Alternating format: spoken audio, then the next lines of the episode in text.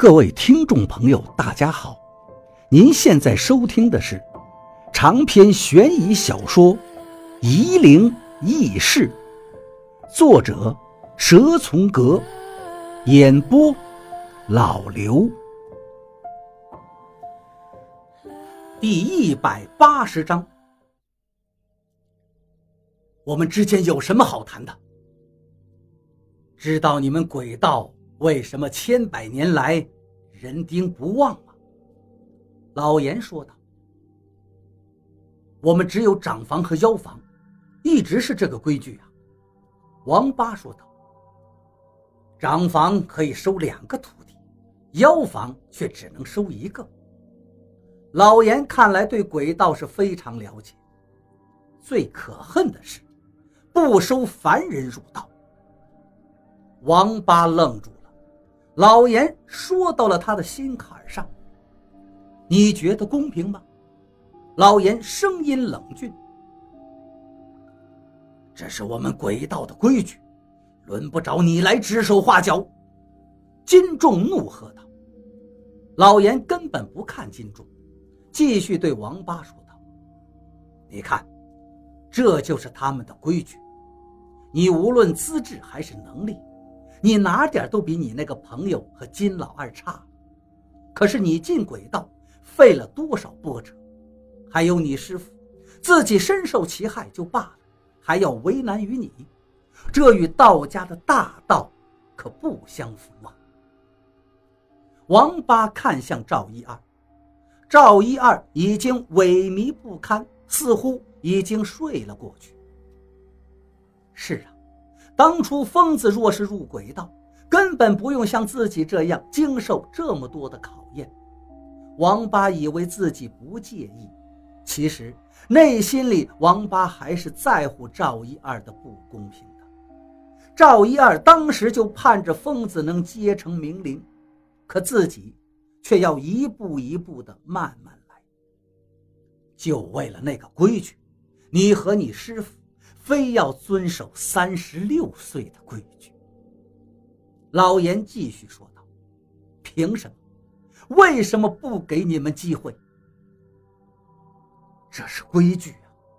王八叹了口气：“规矩是可以改的呀。”老严的声音柔和起来：“你师傅不也是想改这个规矩吗？他想把明灵交回去，换你的魂魄。”别听他的，金仲喊道：“他只会骗你。”我骗了你吗？老严指着金仲道：“你可没把司长拿出来。你为了明灵，不惜骗徐云峰、小徐跟着你来趟这趟浑水，不就是要把明灵抢过来给你吗？”王八向金仲问道：“这是真的？”金仲说不出话来。你不用问他，老严说道：“你朋友徐云峰若是出不来，可和金老二脱不了干系，是他把小徐带来的。”金仲指着老严骂道：“你！”老严继续对王八说道：“小徐出来了，他也和你当不成朋友。你到底要说什么？”王八问道。他不会把明灵还给你，并且他也不会把你师傅的魂魄带出来。老严又加了一把火。你还不明白吗？他的目的是明灵，你知道明灵的好处，有谁能抵抗明灵带来的好处呢？我也不能啊。王八恨恨地看着金仲，金仲向王八骂道：“我们鬼道。”本就不该有你这种人。你看，你看，又来了吧？老严说道：“我和你一样，没有什么异能，可是我能做到茅山司长的位置，还能把我的能力用到极致。国家也需要我们这样的人。虽然不能公开身份，但我能做我想做的一切事情。”王八的眼睛眯了起来。老严说的太对了，有这么庞大机器的支撑，什么事情不能做到？可不是从前就几个人那么小打小闹。这世上这么多需要帮助的人呀！王八的身体在放松，身边无数的娃娃鱼在人兽之间不停的幻化，他们在提醒着王八，他们想活下去。老严注意到了这一点。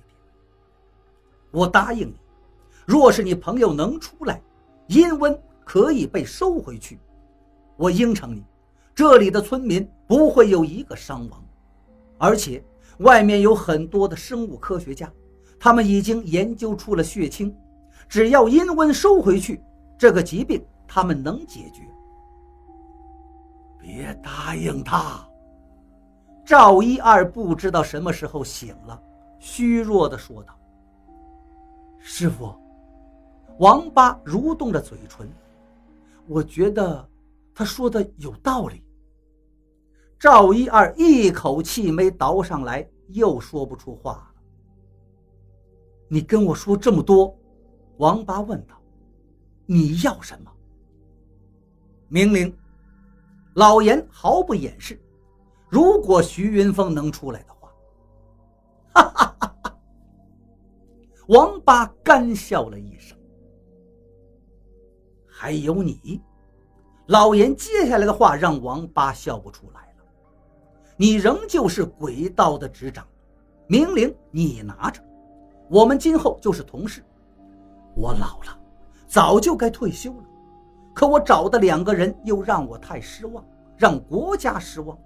一个太贪财，用他的能力聚敛钱财，现在沉迷于资本运作；一个被权力迷惑，竟然想颠覆。贪财的那个就算了，可是这一个。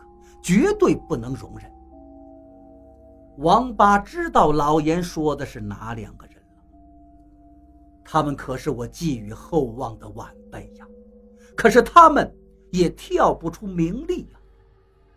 老严说道：“而你不同，我知道你，就算今天没遇见你，我也会去找你。这世上有你这种能力和意志的人，并不多。”那要是我朋友不能出来呢？王八问道。你仍旧跟我走。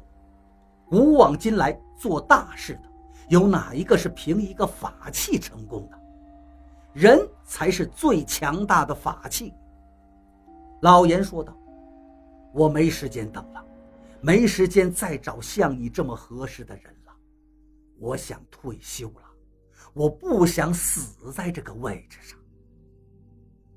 我们鬼道素来不和你们茅山搅到一起，金仲喊道：“你看，老严笑着对王八说，和这种人在一起，你觉得能有出息吗？”赵一二慢慢的说道：“王宝阳，你若是听了他的胡言乱语，我们的师徒情分。”也就到此了。你师傅当年血气方刚，可是闹腾的厉害呀。但是不能一辈子老是惦记着那件事情啊。老严对王八说道：“我知道要抛弃成见是很难的，可是这一步总是要有人走啊。我要等疯子出来。”王八说话的声音，并没有多少底气。赵一二闭上眼睛，长叹一声：“我身上冰冷彻骨，淹没在黑水里。这黑水都是鬼魂凄惨的怨念。我探出头来，我能看见了。我身边无数的鬼魂在哭泣，我能看到他们。”在人世经受的苦难，这是翻天倒海的信息呀！成千上万无计其数的信息，却被我一一清晰的感知。我被他们感染了，忍不住也哭泣起来。我想把明灵交给他，他答应了。可我后悔了，明灵里有王八的魂魄呀！我想拿回赵一二的魂魄，可是那铺天盖地的哭嚎撕扯着我的心。我想到了那些村民，我终于决定了。我身边的黑水渐渐退去，那条巨大的娃娃鱼回来。